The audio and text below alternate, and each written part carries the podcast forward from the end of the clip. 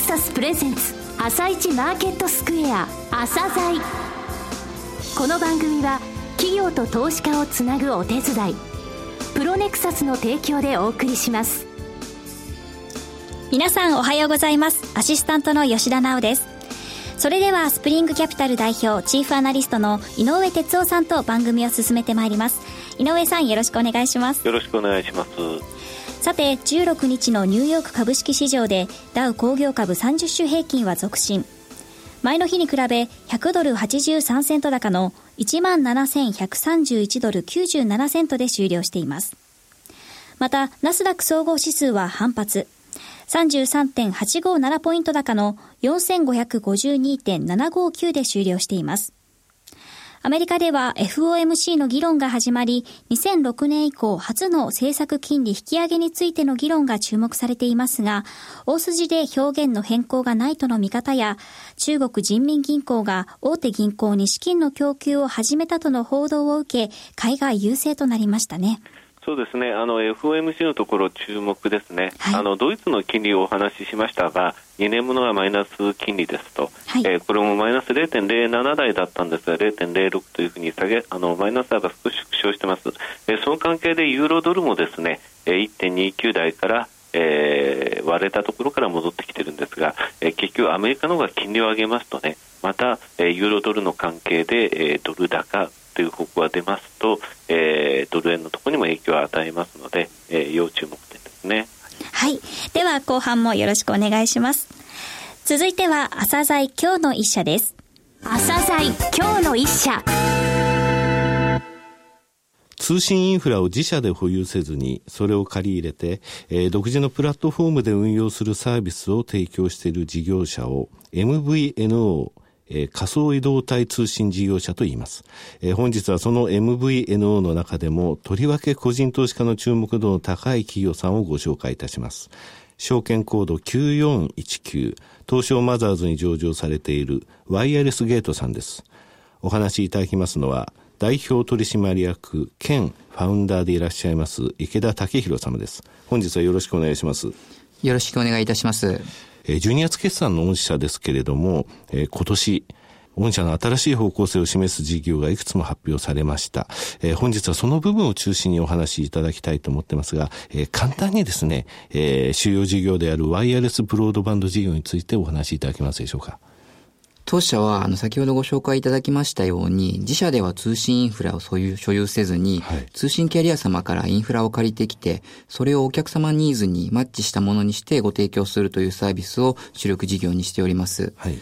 で、我々のあの、狙っているところというのは、お客様ニーズがあって、なおかつ通信キャリア単独ではやりにくいサービスを提供するというところで、で、これまで、えー、具体的にはですね、ある特定のスポット、例えばマクドナルドさんであったり、スターバックスさんであったり、はい、ある特定のスポットで非常にハイスピードなインターネットが、えー、利用いただける Wi-Fi という技術を複数の事業者様からお借りをしてきたりですとか、あとは全国的なカバレッジで、しかも速度が速い YMAX という技術を、はい、インフラ提供会社さんからお借りをして、まあ、それをお客様のニーズに合わせて、ワンストップでご提供するサービスを提供して事業拡大を行っていきました。で、あの、10年かけて、あの、このビジネスというのは育ててきまして、えー、足元ですと3ヶ月で2万件の純増ペースで順調にお客様の数が増えてきております。そうですね。はい。で現状46万人のお客様に毎月毎月通信料金をお支払いいただきながらサービスをご利用いただいているという非常に安定的なストックビジネスができているというのが当社の大きな特徴でございまして、で、またもう一つ大きな特徴といたしましては、まあ、ヨドバシカメラ様であったり、携帯ショップ様といった販売チャンネル様と非常に良好で強固な関係を築いて、レベニューシェアをさせていただきながら、えー、事業規模を拡大できるというところが当社の大きな強みになっております。はい。今年の1月にご出演いただきました際に、環境イネーブラ事業、こちらのところに進出されるという話をお伺いしたわけなんですが、この事業についてですね、簡単にもう一度ご説明いただけますでしょうか？はい。えー、当社もともとですね、先ほど申し上げましたように、通信インフラは通信事業者様からお借りをするものというふうに考えておりますが、一方で、あの、無線 LAN と Wi-Fi というインフラに関しましては、もう日本ではこれが絶対的にも不足をしている状況で、実は訪日外国人の方の一番の日本に対する不満点というのは、この Wi-Fi インフラが整っていないことというふうに言われてまして、で、我々のこの新規事業、Wi-Fi 環境イネーブラー事業につきましては、エリアオーナー様、場所を持ってらっしゃるオーナー様のご意向に沿って、低コストで、なおかつ短期間で Wi-Fi エリアの構築のお手伝いをさせていただくという事業になっております。で、こちらの事業もですね、アクセスポイント数に応じたストックビジネスになっておりまして、えー、商店街ですとか、ショッピングモールですとか、あとは中小企業のオフィスの中といった、まあ、人が集まるところに Wi-Fi 環境を構築していくお手伝いをして、はい、まあ、現状ですと市場規模としては500万アクセスポイントぐらいの市場規模があるのではないかというふうに考えております。はいこれはあの、地方の自治体さんなんかのニーズも高いということですね。そうですね。はい、で、実際にあの、すでに銀座商店街さん、銀座連合会様というところで、我々のサービスをご利用いただいておりまして、まあ、銀座エリアを訪れる外国人の方は非常に便利に、無料な公衆無線 LAN を使っていただくことができる環境をご提供させていただいております。はいで、我々のあの、この事業の特徴というのは、もちろんあの、無線 LAN ですので、インターネットに高速でアクセスできますよというところはもちろんあるんですけども、それだけではなくてですね、マネタイズをするための仕掛けとして、人の流れを解析する、はい、マーケティングツールにも使えるというところが、まあ、大きな特徴になってございます。えー、さて、その後に発表された事業ですけれども、M ビジネス、えー、御社のプラットフォームを利用したビジネスが発表されましたが、こちらについて、えー、お話しいただけますでしょうか？はい。えー、当社の強みというのは、あの、複数の無線インフラをワンストップで、しかもローコストでご提供できるというところでございまして、まあ、M2M というのはマシン2マシンの略なんですけども、いろんなデバイスが通信をすることができれば、もっといろんなことができるようになるだろうと。で、我々通信というのはあくまで手段であって、それが目的ではないというふうに思ってますので、はいまあ、今、通信をどう扱っていいかわからないですとか、通信コストが高くて実現できないようなものに対して、我々のえー、通信サービスをご提供することによって、よりコストを下げたりですとか、付加価値を提供できるようなスキームをご一緒になって提供させていただきたいなというふうに考えております。はい、で、まあ、その第一弾としてですね、訪問介護、訪問看護向けのソリューションというのを今検討して、え、サービス化に向けた活動を行っております。はいあの、今回この M2M ビジネスの第一弾として、はい、非接触で、あの、心拍数ですとか呼吸数を、あの、リアルタイムでモニタリングできるセンサーを作られているバイオシンクさんというところと業務提携をさせていただいて、で、その、あの、センサーマットというのは非常によくできた商品でして、あの、ベッドのマットレスの下ですとか、あとはお布団の下に敷くことによって、睡眠中の呼吸数、心拍数をリアルタイムで測定することができるという商品で、で、これ単体でもちろんあの、すごく使い勝手のいいサービスな、あの、商品なんですけども、これに通信環境が、あの、配備されるとどういうことが起きるかというと、リモートでいろんな方の状況がリアルタイムでわかるようになるということで、例えばこういったものを訪問介護に使っていただきたいとか、訪問看護に使っていただきたいですとか、あとは、えー、ご家族の方がお一人で遠方で暮らされている方に関しては、えー、リモートでそういった方を見守ってあげたいですとか、そう、ね,、そういう形のあのサービスに利用できるとで、こういったものを実現するのに、やはり一番大きなボトルネックは、やはり通信コストが非常にかかるというところでしたので、まあ我々は、あの、いろんな通信インフラを安くご提供できるというところの強みがございますので、まあその部分で貢献していきたいなというふうに考えております。はい続きましてですね、お待ちかねのリスナーの方も多いと思いますが、この9月から、えー、サービス提供が始まりました、SIM フリーに絡む Wi-Fi プラス LTE SIM についてお話しいただけますでしょうか。はい。えー、日本の通信環境って本当にあの、通信環境だけで言うと世界一進んだ国だと思うんですけども、はい、一方で、あの、料金がなかなか高止まりをしてしまって、あの、安く使いたいというニーズを満たすサービスがなかなか出てきなか、来なかったというところで、まあ、監督官庁であります総務省さんが通信キャリアさんに対してインフラを必ず開放しなさいねという機運が高まってきて、まあ、MVNO マーケットというのは非常に活性化しているんですけども、一方で、あの、SIM フリーのデバイスというのも海外からどんどん入ってきてますし、まあ、そういったニーズが、あの、確実にこれから大きくなってくるだろうというところで参入したビジネスになります。で、もともと当社のあの究極の目標というのは、無線通信を水とか電気のように、どこでも意識せずに使えるようにするお手伝いをすることというふうに掲げておりますので、まあ、これまで我々の主力事業としてやっておりました Wi-Fi ですとか WMAX というのは、まあ、どうしてもあのエリアをあの、意識しないといけないという商品だったんですけども、この LTE というものをラインナップに加えることによって、はい、本当に日本全国どこでもえ自由自在に通信ができるようになりますので、また一つ我々の目標としている水とか電気になりたいというところに近づけたかなというふうに思っております。はい、これあの、ワイヤレスゲート Wi-Fi に LTE の SIM カードを、えー、プラスして、これ月額いくらはい、今月額408円で提供させていただいてまして、はい。で、あの、このサービスのコンセプト自体というのが非常に実はユニークでして、ご自宅ですとか職場ですとか、あとは我々がもともと提供しておりますマクドナルドとかスターバックスとかの公衆 Wi-Fi エリアに関して言うと、はい、自動的に Wi-Fi につながるような仕掛けがされてまして、で、そういった Wi-Fi 環境が残念ながらない場所に関しては、携帯電話の LT ネットワークで使っていくというコンセプトの商品になっておりますので、まあ、それが、えー、月額480円で、もともとあの我々の Wi-Fi サービスというのは390円でやってますので、でね、実質 LTE が90円で使えるというサービスになっておりますので、はい、まあ、非常にあの通信コストを安く抑えたいというお客様にはマッチしたサービスになっているかというふうに考えてます。すねはい、えー、安いと言いますと話題になりましたヨドバシカメラさん。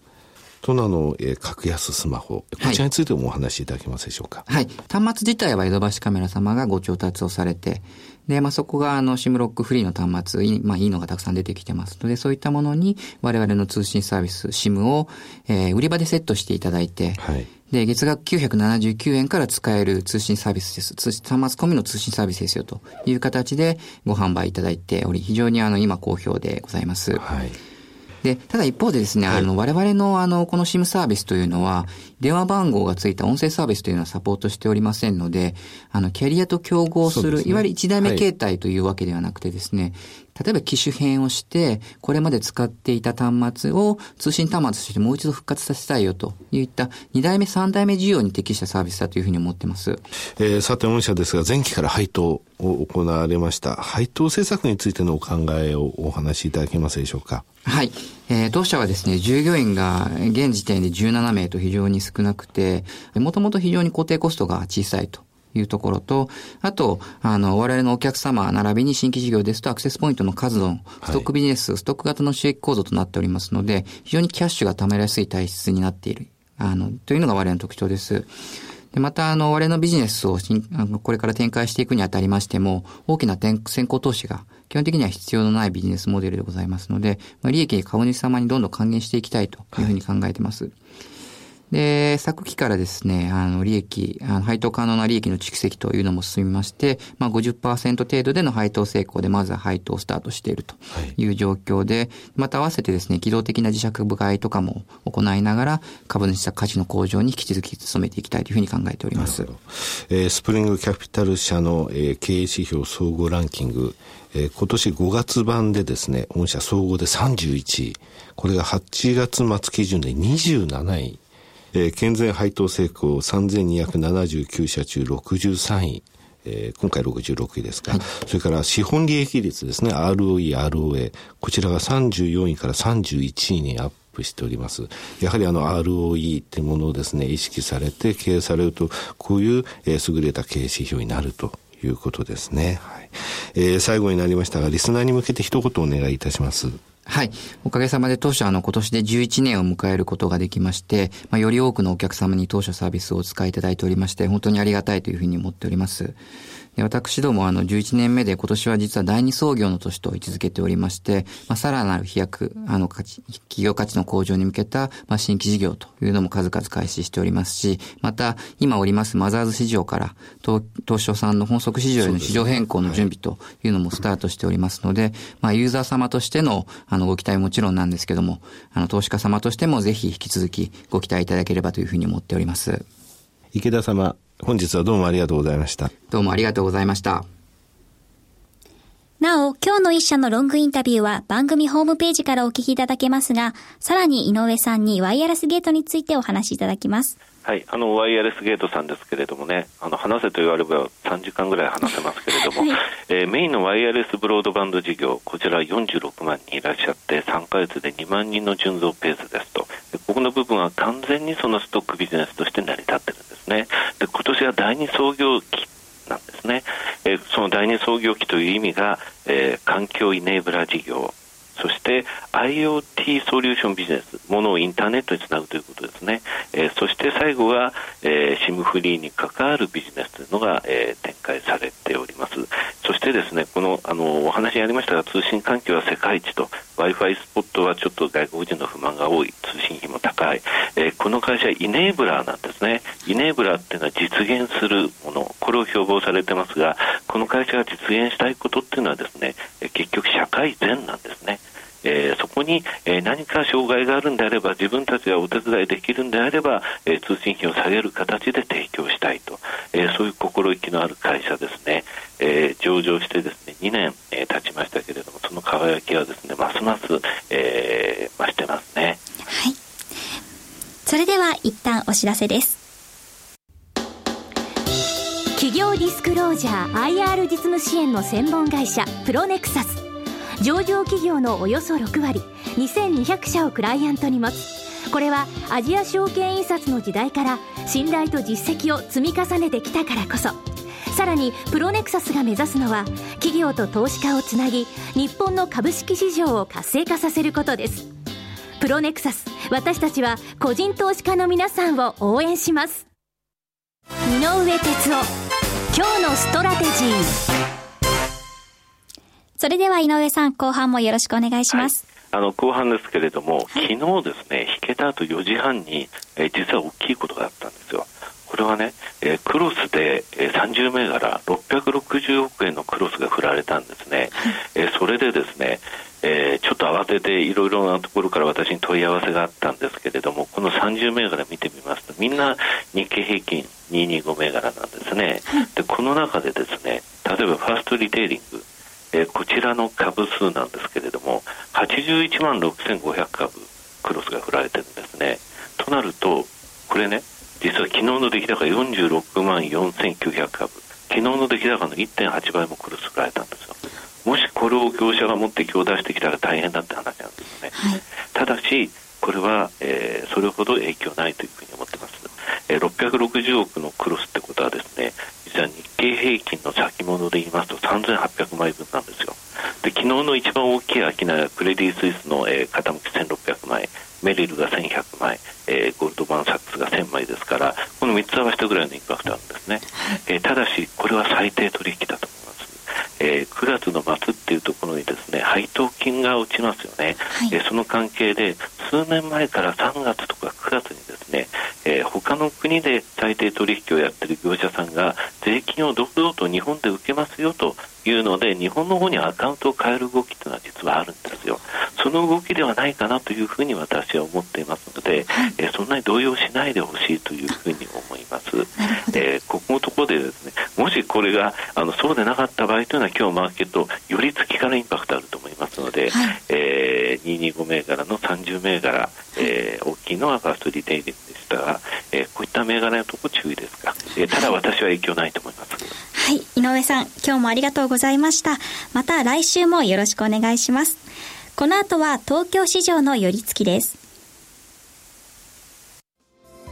朝鮮この番組は企業と投資家をつなぐお手伝いプロネクサスの提供でお送りしました。